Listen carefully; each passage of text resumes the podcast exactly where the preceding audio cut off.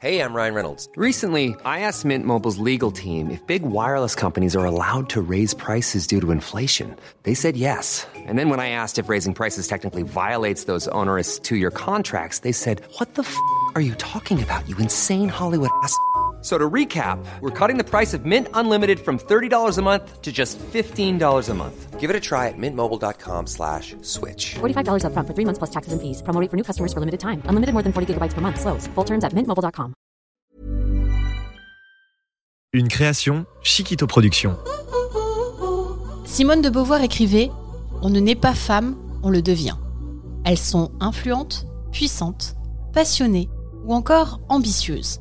Leur réussite, elles ne la doivent qu'à elles-mêmes. Mes invités se livrent sur leurs choix, leurs succès, les obstacles aussi parfois. Leur point commun, elles ont toutes un parcours inspirant. À travers leurs histoires, c'est une voie pour les générations futures. Je suis Florence Grisy, bienvenue dans Femmes d'avenir. Je suis lieutenant-colonel de l'armée israélienne et l'idée est que nous travaillions ensemble, d'égal à égal. On en reparlera quand il faudra apporter quelque chose de lourd. Alors cette dimension femme est très très importante dans, dans le rôle de pouvoir que vous avez. Les femmes sont des êtres humains doués d'un cerveau. Je ne vois pas pourquoi euh, il y a une telle surprise. Ça ne surprend pas les femmes, ça surprend les hommes. Est-ce que vous avez travaillé avec des femmes dans le bâtiment, monsieur Jamais. Et je vois pas le moment où ça viendra.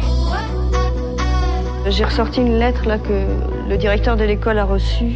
Messieurs, j'ai bien réfléchi. Il est impossible que j'emploie votre stagiaire. Je ne vois pas cette petite demoiselle avoir suffisamment de résistance aussi bien physique qu'intellectuelle.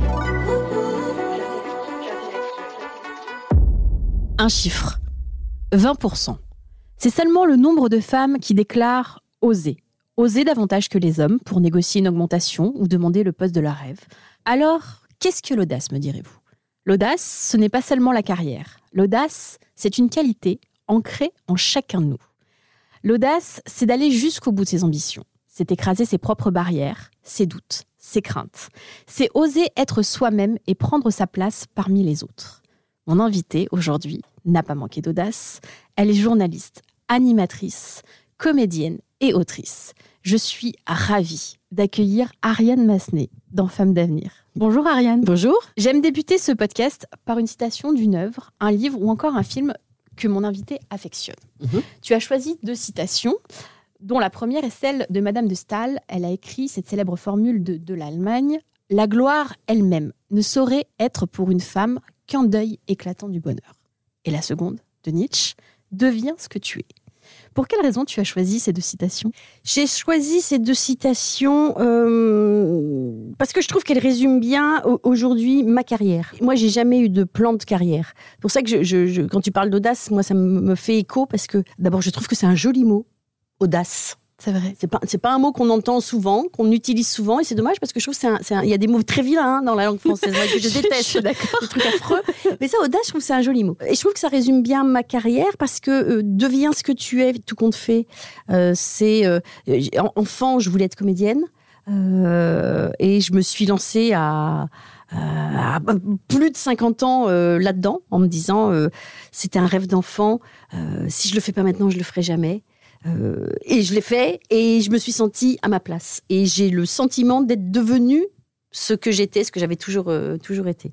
Et en ce qui concerne la gloire, qui est le deuil éclatant du bonheur, j'ai travaillé longtemps en, en télévision. Je dis pas que j'ai connu la gloire, mais euh, j'ai approché euh, la célébrité en tout cas. Je trouve que je suis un peu étonnée aujourd'hui et, et, et apeurée par le fait que les jeunes veulent aujourd'hui avant tout être connus. C'est vrai, c'est un peu un miroir aux alouettes. hein, ce- Exactement, et c'est la lumière. et- il faut il faut pas faut pas c'est pas ça peut pas être un, un but, ça peut être une finalité, euh, mais pas un but. C'est pas tout à fait euh, c'est pas tout à fait la même chose. Puis ça veut dire quoi être célèbre? Qu'est-ce que ça veut dire? Ça veut dire quoi? Qu'on vous rencontre dans la rue, qu'on vous reconnaît, qu'on vous donne une table meilleure au restaurant?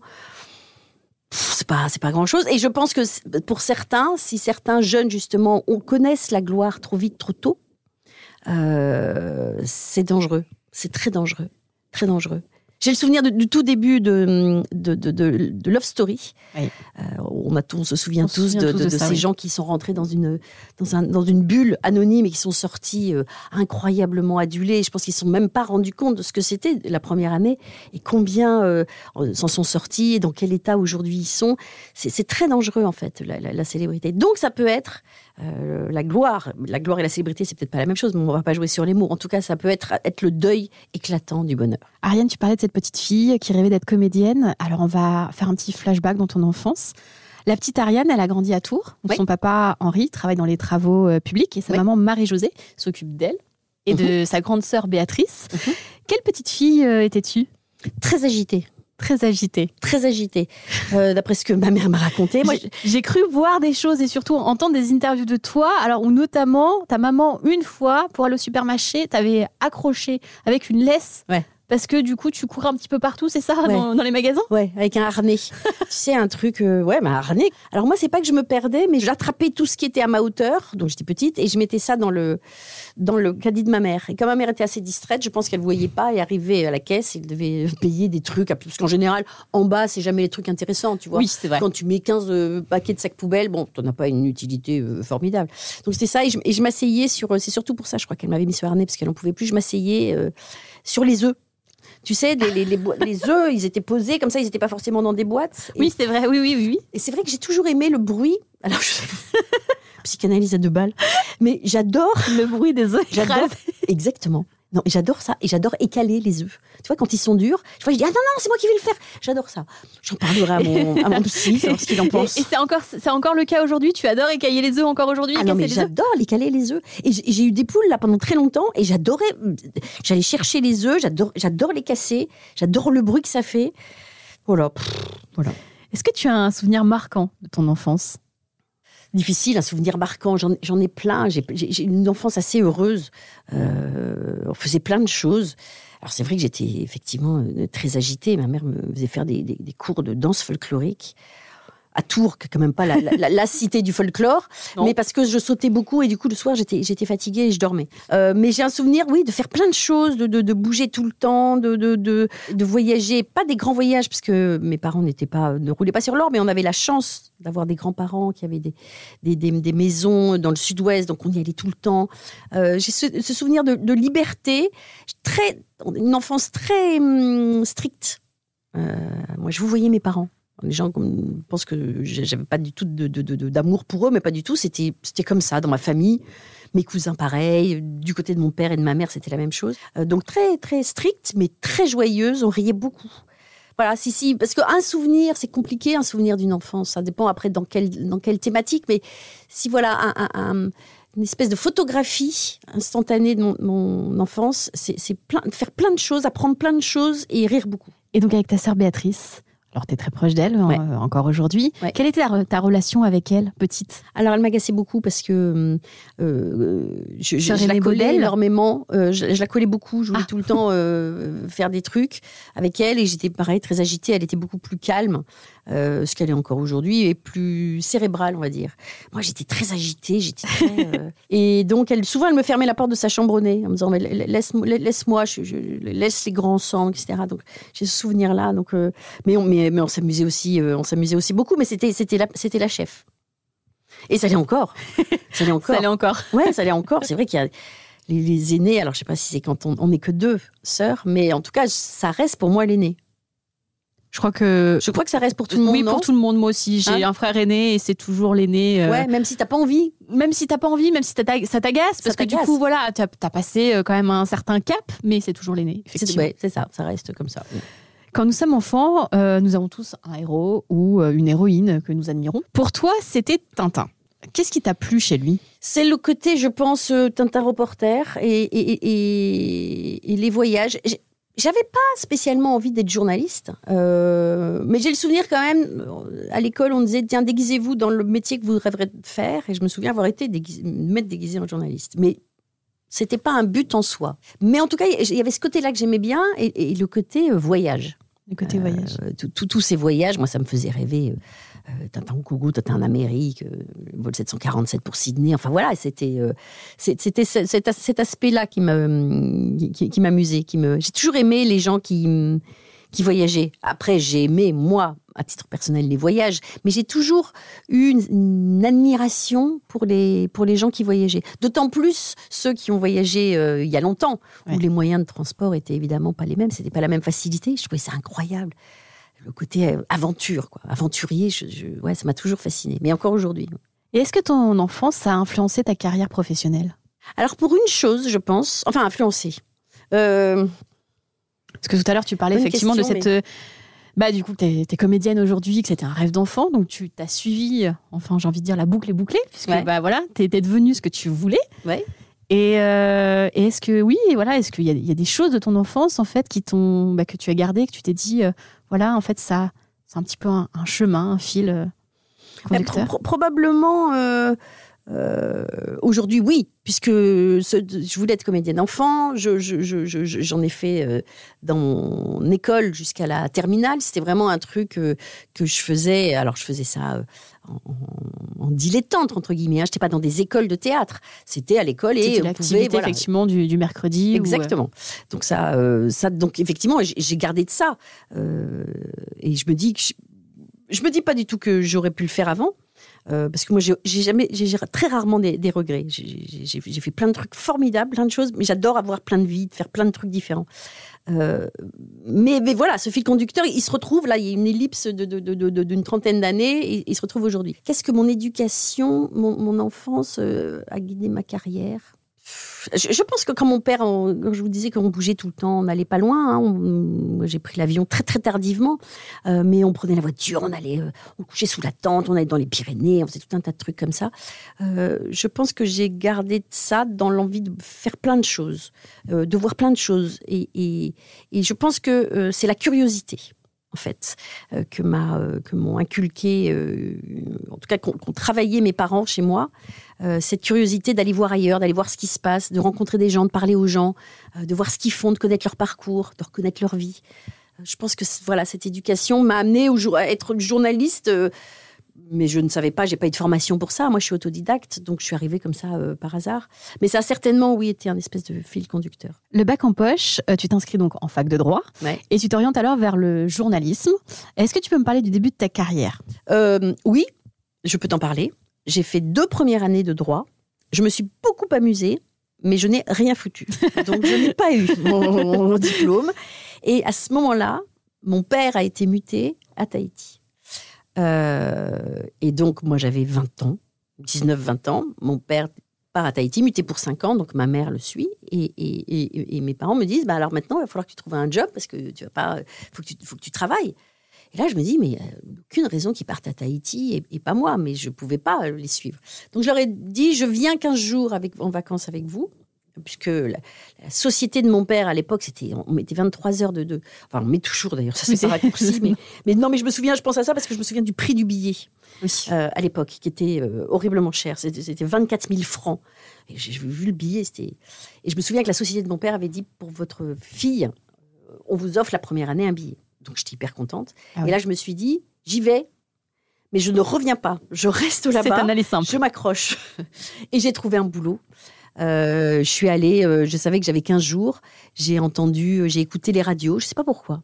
J'ai écouté les radios et celles qui parlaient français m'ont interpellée, dont une je trouvais sympa, une radio libre. Et je suis allée toquer à la porte. Et, voilà, et j'ai dit au propriétaire, au patron de cette radio qui s'appelait Radio Tahiti, voilà, je fais de la radio en France. Je viens parce que mes parents sont mutés, je, je cherche un job. Il m'a dit, OK, viens dans une semaine et tu vas me donner les chiffres du, du tiercé. Donc il y avait, je crois, cinq chiffres, ou six chiffres peut-être. Et je dis, oui, oui, pas de problème. Et là, un flip, un stress épouvantable. Je fais l'erreur de mettre, j'avais jamais fait de radio de ma vie, je fais l'erreur de mettre, De un mettre le casque, de s'entendre. Au troisième chiffre, plus rien. Et il, il reprend la main, il lance la pub et il me dit Tu m'as raconté des bobards. Je dis Oui, pardon, monsieur. Il me dit Écoute, ton audace m'amuse, ton, ton, ton flanc, là, j'étais au flanc, ça m'amuse, euh, je t'embauche. Et il m'a formé. Et c'est lui à qui je dois tout aujourd'hui. C'est-à-dire que je travaillais ensuite quatre mois chez lui. J'ai été débauchée par euh, RFO, euh, qui est le, le France Inter des, des, dom-toms, euh, pour faire de la radio. Et, voilà. Et c'est- ce- cet homme, je lui dois tout parce que sur un mensonge, enfin, sur un mensonge, oui, sur un mensonge, Euh, il m'a mis le pied à l'étrier. C'est drôle que tu parles de lui parce que quand je t'ai demandé effectivement euh, bah, les personnes qui avaient un petit peu marqué ta carrière, donc tu as parlé de Jeff Amario et tu as également parlé de Philippe Gildas. Oui. Pareil, un autre homme euh, important dans ta oui, vie. Oui, oui, parce que c'était un, un, un monument, euh, Gildas. Il te, il- il te balançait des petites phrases comme ça, l'air de rien. Et puis tu tu- tu t'écoutais, et puis tu t'aperçus que toutes ces phrases, en tout cas tout au long de ma carrière, toutes ces phrases euh, sont restées et, et ont été une vérité. Je, je pense notamment à une, à une phrase, il disait toujours euh, en télé, et- ou enfin en tout cas en radio, dans ce Oui. milieu-là, il faut être la bonne personne au bon moment. Oui. Euh, tu vois, c'est voilà, c'est ça, c'est la bonne personne au bon moment, au bon endroit, en fait. Donc c'est pas t'as t'as beau euh, avoir du talent, avoir euh, de l'audace, etc. Quelquefois, c'est il y a le facteur chance qui, qui est énorme. Et moi, toute ma carrière ju- jusqu'à présent repose là-dessus. Mais je, ne l'ai pas, euh, c'est pas une je l'ai pas mise en application. Mais en tout cas, je me suis rendu compte que cette phrase qui m'avait qui m'avait marqué a suivi toute ma carrière. Et puis d'autres choses, ou, des petits conseils comme ça, où il disait, euh, tu sais, dans ce métier, ça, ça, va, ça vient, donc prévois toujours, mets de l'argent de côté. T'es en haut, puis après t'es en bas. Euh, tu sais pas pourquoi. Donc prévois, ne, ne, ne flambe pas. Voilà, des plein de petites choses, moi, qui ont. euh, euh, et puis, et puis professionnellement, c'était incroyable. Tu lui donnais une info le, jour pour l'émission du soir, il la retenait. Euh, ouais, il était incroyable, incroyable. Moi, j'ai beaucoup appris à ses, euh, à côtés, cette espèce de calme, ce sentiment de désinvolture qui n'en était pas, parce que c'était quelqu'un qui travaillait beaucoup. Et puis, il était drôle, il, s'énervait. Je l'ai rarement vu s'énerver. Bon public, il riait à tout. Non, c'était vraiment un, type, un type formidable, Gildas. Tu as exercé sur plusieurs chaînes euh, et à la radio. Est-ce qu'il y a des expériences qui t'ont marqué professionnellement? Euh, oui, oui, oui, oui, oui, oui, oui. Il y a des expériences qui m'ont marqué. Alors après, quand on travaille sur une quotidienne, une, une- une émission en chasse une autre. Donc quelquefois, on, on oublie un petit peu ce qui, ce qui a pu se passer. Donc c'était tout ce qui est un petit peu exceptionnel. J'ai le souvenir de de la délocalisation euh, de, de- du Grand Journal à New York pour l'élection d'Obama. Ça, c'était quand même un truc incroyable. Déjà, d'aller à New York faire l'émission, c'était fou. Euh, mais aller à New York, faire l'émission au moment de l'élection du premier euh, euh, président noir des États-Unis, c'était dingue. Et j'ai ce souvenir, comme on était en décalage, euh, il fallait qu'on fasse l'émission à, à, 4 heures de l'après-midi, enfin à, à 14 heures pour qu'elle soit, pour qu'elle soit en direct le soir. On est allé voir le résultat des élections dans New York et on s'est trouvé avec euh, l'équipe là, de Niso et tout ça. On s'est trouvé à Harlem euh, au moment où il y avait des écrans partout.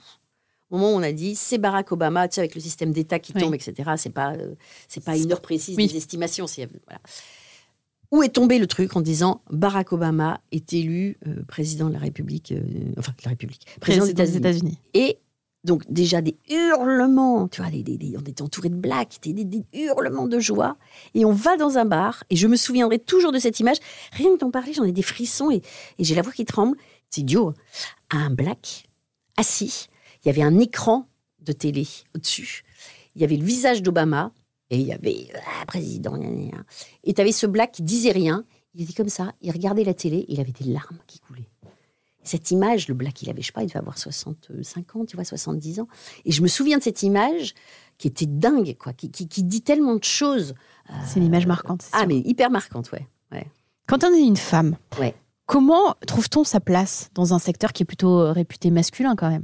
Alors quand j'ai commencé, euh, on était à la période où les, où les filles à la télé étaient des filles euh, très jolies, euh, très grandes, très euh, très souriantes, très féminines, tout ce que je ne suis pas quoi, l'inverse.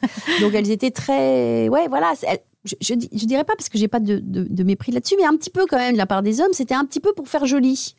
C'était Un peu plante verte? Ouais, un peu potiche, plante verte, quoi. euh, euh, et moi, quand je suis arrivée euh, avec Marco Fogiel sur On ne peut pas plaire à tout le monde, je me suis, quand il m'a proposé, parce que je voulais pas du tout faire ça, moi, je voulais pas du tout faire d'antenne, c'était pas mon truc.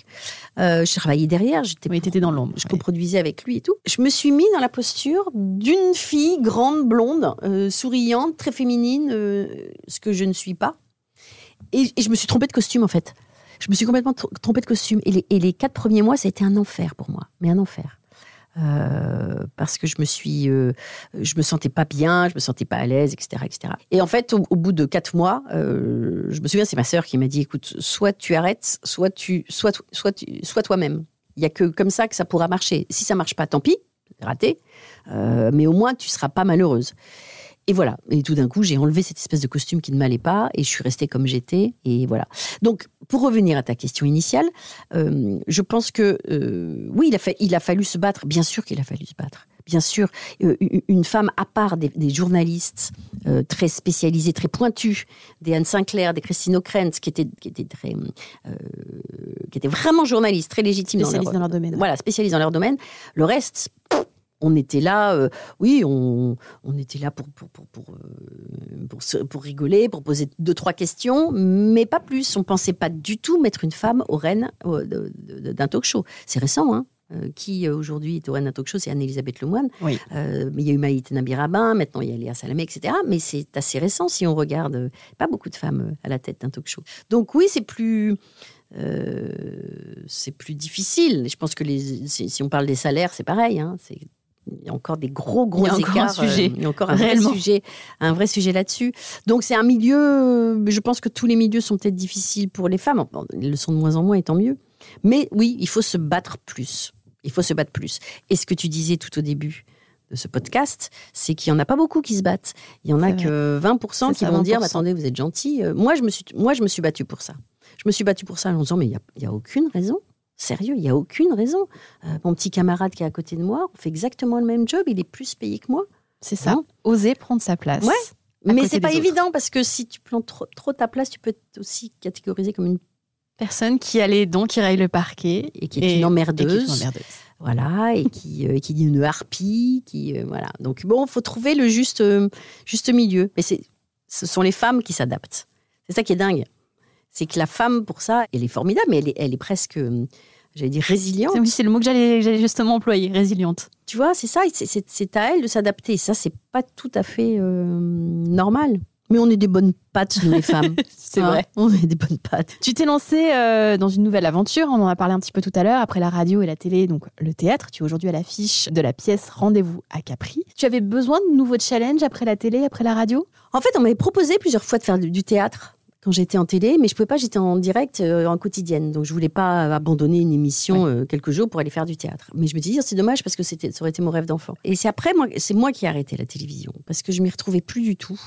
Euh, j'ai, eu deux, trois expériences malheureuses où sortant de canal où tout était facile et où tout était simple, euh, je voyais que ça devenait très compliqué. Je me suis dit, mais non, c'est pas du tout ce que j'ai envie de faire. Et il se trouve qu'il y a eu cette proposition de théâtre. Ce qui a facilité la chose, c'est que c'était une pièce écrite par ma sœur, C'est ça. qu'elle n'avait pas écrite pour moi, mais elle n'arrivait pas à trouver le rôle, euh, la personne pour le rôle de, de- de- de- sa pièce. Et elle a fini, au bout de deux ans, par me dire, mais dis donc, et toi, ça t'amuserait pas? Je dis, bah, pourquoi pas, essayons. Et puis les producteurs ont dit, ben oui, j'ai fait des essais, j'ai fait, je, je- je- vraiment, je suis repartie euh, euh, tout en bas, à tout point de vue. C'est-à-dire, bonjour, La monsieur. curiosité, voilà. Ouais, ouais, mais bonjour monsieur, oui. Alors il me dit, ah, on, vous connaît et tout. Je dis, oui, oui, mais je viens pas du tout pour ça. Donc il faut arriver à, à avoir une humilité parce que moi, j'avais, j'ai beaucoup de respect pour les acteurs. Et donc je me disais, mais moi, je suis rien. Mais en tout cas, voilà, ça, ça, ça a fonctionné. Euh, au niveau salaire, c'était, enfin, c'était, c'était, c'était- c'était- L'opposé, c'est pareil, repartir à zéro, mais c'est pas grave, c'est essayer, tenter, euh, et puis voir si ça, si ça fonctionne. Et ça a fonctionné. Qu'est-ce que tu as ressenti la première fois sur scène face à un public? Euh, J'étais à ma place. C'est dingue ça. hein. Euh, c'est dingue, ouais. J'ai- une espèce de. À chaque fois, je, je- je- je prends cette image parce que c'est ce que j'ai ressenti, mais j'arrive pas à mettre les mots corrects sur ce sentiment. J'ai un, un espèce de truc comme les, comme les clubs sandwich. tu vois, le pic qui tient le club sandwich. J'ai l'impression, tu vois, d'être à ma place, quoi, pile poil, exactement à ma place, et avoir bien sûr le trac, mais euh, Mais le bon track. Exactement. Le trac qui te porte, pas celui qui, qui te, te baisse les épaules, qui, qui, qui, qui devient de la pression, qui te, qui te fait courber les chines. Un espèce de truc qui te monte, qui te porte et qui te tient. Et le public, je connaissais un peu, puisque toutes les émissions que je faisais ça, il y avait déjà du public. en direct et il y avait déjà du public. Donc j'ai pas eu ce, ouais, j'ai pas eu cette appréhension. J'ai eu le trac de l'acteur, mais pas l'appréhension de, de rencontrer le public. On va parler un petit peu des femmes. Comment expliques-tu qu'en 2023, beaucoup de femmes aient encore du mal à se dire ambitieuses? Moi, j'ai du mal avec ce mot. euh, Elles, elles osent avec l'ambition. C'est vrai. Euh, parce que je trouve que. euh, mais c'est- de l'auto. J'ai l'impression que c'est de l'autocensure. Les femmes s'interdisent d'être ambitieuses parce que l'ambition. On voit tout de suite un mec avec les dents qui rayent le parquet, ou alors une femme, pareil, une harpie qui, va, qui va être prête à buter, euh, marcher sur son père et sa mère pour, euh, pour y arriver. Donc je pense que l'ambition en France est hum, mal euh, représentée. Pourquoi Je pense qu'elle elle, elle- culpabilise, la femme culpabilise quand même beaucoup plus, de, enfin je pense que tu es d'accord avec moi, que, que l'homme qui culpabilise finalement c'est peu, hein, sur plein de choses. C'est vrai. hein. Donc on culpabilise parce que euh, on a des enfants et que du coup ben on va partir plus tôt du bureau parce qu'il faut s'occuper des enfants. On culpabilise parce que euh, euh, ben, on veut pas se mettre en avant. On a, mais je pense que c'est une erreur. Je pense que c'est une erreur. Il faut peut-être changer ce mot d'ambition. J'ai l'impression qu'il y, a- quelque chose qui a changé quand même depuis quelque temps. C'est que les, femmes ont envie d'être bien dans ce qu'elles font. Elles placent peut-être l'ambition à un autre endroit que là où il était quelque temps auparavant. C'est-à-dire qu'elles elles vont peut-être changer de job. euh, et avoir l'ambition de monter, je ne sais pas si elles ont envie de, je n'importe quoi, c'est des clichés ce que je vais dire, mais euh, d'ouvrir une boutique, euh, de, de- de- de- de- de faire des podcasts. Oui. Euh, tu vois, elles, elles- elles- elles vont aller sur ce terrain-là. Ce ne sera pas la même ambition. Ce ne sera pas, je pense, j'ai l'impression- j'ai l'impression que les femmes aujourd'hui n'ont plus l'ambition de, de monter les échelons pour être le président, directeur général de la boîte dans laquelle elles bossent. Mais c'est au bout d'un moment où elles sentent que le plafond de verre, de toute façon, elles vont avoir énormément de mal à le péter, puis le temps passe, euh, l'âge euh, tourne, etc., etc. Donc elles vont partir et, et- et essayer de faire ce, ce dont elles seront fières et, et- et vraiment le, le- le job qu'elles ont envie de qu'elles ont envie de faire, monter un petit truc à côté, quoi. J'ai l'impression que c'est un peu ça. Je sais pas, je- Est-ce que tu penses que du coup une femme a encore plus à prouver qu'un homme aujourd'hui? Ou est-ce que bah, voilà, maintenant quand même on arrive, euh, on arrive à faire un petit peu sa place? Ouais. Toujours un peu, je pense. Toujours un peu. Euh, Oui, toujours un peu. Il y a encore même. Il y a, il y a des vieux relents hein, euh, encore de. de, de, de, pas si c'est de la misogynie, je pense pas, parce que je pense que c'est même pas ça dans le fond. Mais euh, c'est- pas, c'est pas ça. Les, les, les hommes sont pas misogynes. Euh, mais bon, voilà, ils sont. euh, On n'est pas fichu pareil quand même. Hein. On n'est pas fichu pareil. Et ça, on, on oublie, on, veut, on dit l'égalité, mais on n'est pas les mêmes. On n'est pas les mêmes. Et contrairement à un homme, une femme se sent moins légitime. Euh, Bien Moi, sûr. je trouve sur plein, Mais et surtout, plein de domaines différents. surtout, hein. surtout. À chaque fois, on, on a un petit peu de mal à, à rentrer dans le costume et à se dire, mais en fait, on est, euh, on est à la bonne place, c'est le bon moment et c'est maintenant et c'est pour moi. Oui, c'est exactement ça. On, on- on- oui, on a peur de pas être légitime. Donc c'est une sorte de, de culpabilité. Quand je disais que les hommes ils culpabilisent pas, ils s'en foutent complètement. Eux, ils veulent y arriver. euh, ça en fait, on, vous savez quoi? Je pense que on se pose trop de questions. Alors moi, je suis la championne du monde de me poser un milliard de questions pour tout et pour n'importe quoi. Euh, mais je pense que les femmes se posent beaucoup d'autres questions en comparaison avec les, avec les hommes. Et donc, plus tu te poses des questions, si tu fais la liste des pour et des contre, bah, tu as toujours plein plein de contre et très peu de pour. Et je pense que les, les mecs, ils se, ils se font, ils se, ils se font pas de liste. fait. Non, ils y vont directement pour Ils le coup, c'est droit au but. Exactement. Et nous, on est toujours là. Ah oui, mais non, j'avais fait un. Un- je fais un tout petit aparté, mais j'avais voulu développer un projet justement sur la façon dont les hommes et les femmes percevaient des choses euh, du quotidien totalement anodines. Et j'ai interviewé plein de copains et plein de copines euh, différemment, enfin je- séparément plutôt, et euh, sur plein de petites choses. Mais c'était super drôle. Sur le texto, par exemple. Oui. La femme qui reçoit un texto va dire Ah, il a voulu dire ça, ça. mais ouais, mais alors si on lui dit ça, comment il va le prendre, etc. C'est tellement vrai. Le fameux OK. Ouais. Tu sais? Exactement. Et, et le mec dit, mais je comprends pas, elle m'envoie mes 14 lignes, alors je réponds OK. Et, et, et, et ma femme me dit, oui, bah dis donc, t'aurais pu répondre correctement. gna. Bon, il y a, il y a- il y a deux, deux mondes, en fait. Tu vois, sur, les, sur les textos, il y a deux mondes. Ça- C'est ça- ça- pas la même chose. Sur la drague, c'est pareil. Sur, enfin, oui, il m'a dit ça, alors peut-être qu'il voulait dire que. les mecs, pff, ils sont basiques. Je sais pas qu'ils sont bêtes, hein, mais ils sont Non, plus, mais ils c'est sont vrai. plus basiques. Et nous, on va partir dans des trucs, on va se poser des questions. ça va être une, analyse et pour juste un texto ou un point mal placé ou juste Exactement. Ah, ok. Exactement. Les trucs sur les poubelles. Mais Pourquoi, euh, pourquoi t'as pas descendu les poubelles? Mais tu m'as pas demandé de le faire. Et toutes, les, toutes mes copines, tous mes copains, c'est la même chose. Elle me disait, mais pourquoi elle me demande pas de le faire? Et les bonnes femmes disaient, mais pourquoi il le fait pas? Pourquoi je suis obligée de lui demander de descendre les poubelles ou d'aller chercher les enfants à l'école? Pourquoi Et c'est drôle. Donc on n'est pas fichu pareil. Je sais pourquoi je te disais ça, mais bon. euh, Bah, bah, parce parce qu'on parlait effectivement de cette légitimité euh, Oui. des femmes et qu'elles se se trop moins de questions. légitimes et qu'elles se posaient plus de questions que les hommes. Si tu devais donner un conseil aux femmes qui nous écoutent aujourd'hui, lequel serait-il? Euh, de l'audace d'y aller. C'est vrai que c'est moi qui dis ça alors que je, suis, je suis quelqu'un, tu vois, quelquefois je me pose trop de questions justement, je suis un peu trop anxieuse sur, pas mal de choses. Mais en fait, il faut pas. Il faut pas, ça te pollue, ça ça c'est lourd, c'est, lourd ce sac à dos euh, de, se poser des questions. Donc il faut, il faut y aller, il faut, il faut être audacieuse et surtout, euh, mais ça va de pair, je pense aussi, c'est de faire ce, que, ce qu'on a envie de faire. Mais je pense que ça, euh, c'est souvent avec l'âge qu'on apprend euh, et qu'on prend conscience de certaines choses. Il n'y a pas beaucoup de vertu à vieillir. Hein. Euh, Tout, se- tout se casse la gueule, euh, on est moins. Il n'y a, pas beaucoup de vertu. La, la- la seule vertu, je trouve, dans le, dans le fait de vieillir, c'est cette espèce de recul, cette espèce de, de sagesse, et de se dire mais qu'est-ce que j'ai envie vraiment? On sait, plus le temps passe, plus on sait ce dont on n'a plus du tout envie. Moi, je sais parfaitement ce dont j'ai plus envie. et si j'ai plus envie, je le fais pas. Et du coup, t'as plus envie de faire quoi? Je sais pas, non, mais il y a des. par- exemple, quand on me propose, de temps en temps, on me propose encore des, des- des- trucs de télé, mais qui ne m'intéressent pas du tout. Et c'est difficile à expliquer, de dire je n'ai pas envie. C'est diff- Rien que le mot de formuler je n'ai pas envie, c'est pas, c'est pas évident dans le, dans le boulot. Donc, identifier ce dont on n'a pas envie, euh, avec le temps, on y arrive. Après, on ne sait pas forcément ce dont on a vraiment envie. Mais au moins, on se sépare de tout ce qui nous empêche. Donc, euh, oui, il faut être audacieuse et il faut vraiment faire ce, ce- ouais, ce, qui, ce qui nous. C'est pas normal qu'en 2023, en résumé, euh, et ça m'arrive de moins en moins, mais j'ai vu beaucoup de copines et de copains qui étaient en burn-out. Ce n'est pas normal. Ce n'est pas normal, c'est pas possible. On ne peut pas avoir, être se mettre dans un état euh, physique et mental, on se- de se détruire pour le, pour le, pour le boulot, parce qu'on n'arrive pas à dire les choses, parce qu'il y a quelqu'un qui vient nous emmerder au boulot, notre supérieur qui nous dit, euh, qui nous parle mal. Ce n'est pas possible. Donc il faut, il faut avoir ce cran euh, et, et- partir. que c'est que du et- boulot. Et que c'est que du boulot. Et, et partir et puis essayer de monter autre chose. Ou, enfin, ne, ne- ne pas rester dans cet état-là. Voilà. Être bien.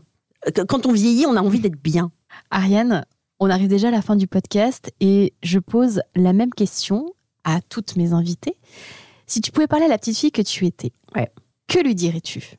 Eh ben, tu t'es pas mal débrouillée, ma cocotte, alors que tu étais mal barrée parce que tu n'avais pas fait d'études. Mais je lui dirais, t'aurais dû quand même, euh, t'aurais dû pousser tes études un peu plus. Je vois que j'ai des lacunes euh, sur beaucoup de choses, et c'est pareil, ça aussi, on s'en rend compte euh, plus tard. Mais euh, euh, travaille quand même, fais des études, apprends, cultive-toi. voilà, ce que je lui dirais ça. Je dis, tu t'es bien débrouillé, tu- finalement, tu peux être fier de toi. T'aurais quand même dû un petit peu pousser dans tes études. Merci Ariane. Merci à toi. Si ce podcast vous plaît et que vous souhaitez le soutenir, vous pouvez vous abonner sur n'importe quelle plateforme et laisser 5 étoiles et un commentaire. Et vous Si vous pouviez parler à la petite fille que vous étiez, que lui diriez-vous? Are powerful. We are woman.